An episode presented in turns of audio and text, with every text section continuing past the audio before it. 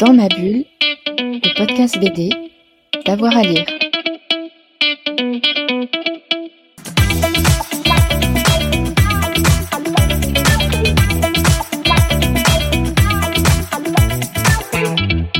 Alors, mes trois BD préférés, je t'avais posé la question quand tu m'avais prévenu, est-ce que c'était des BD récentes ou euh, des BD euh, tout court, ever?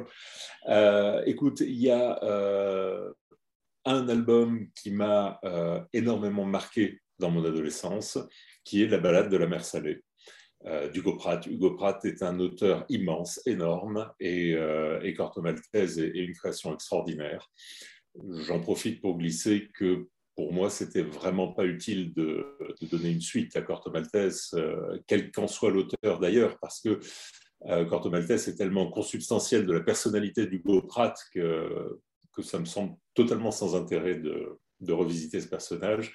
Euh, et, Pratt était un homme fascinant qui savait raconter des histoires comme personne, qui savait poser des ambiances.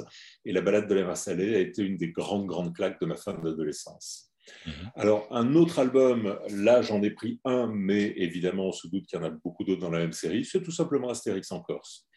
Parce que, euh, parce que Goscinny, parce que Uderzo, parce que le génie d'un des plus grands scénaristes avec le génie d'un des plus grands dessinateurs, ça a donné euh, cet album extraordinaire. Bon, évidemment, il y a tous les Astérix de Goscinny sont, sont fabuleux, mais celui-là en particulier, et puis moi, il me fait rire parce que j'ai quelques petites ascendances corse vaguement. C'est une île que j'aime et que j'adore. Et évidemment, euh, on s'aperçoit que, bah, que, tout y est toujours d'actualité et que euh, quand euh, nous parle des légionnaires romains en Corse, euh, on regarde les gendarmes venus du continent aujourd'hui et puis on se dit que finalement rien n'a changé.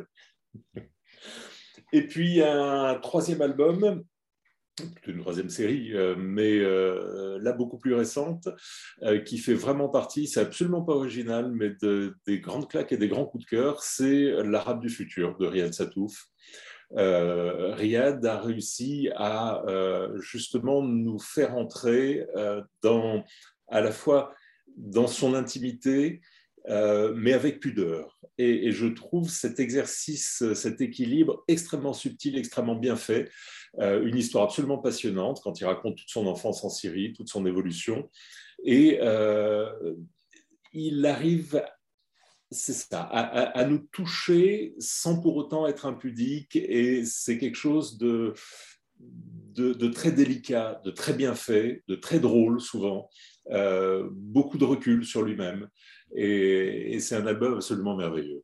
Dans ma bulle, le podcast BD, d'avoir à lire.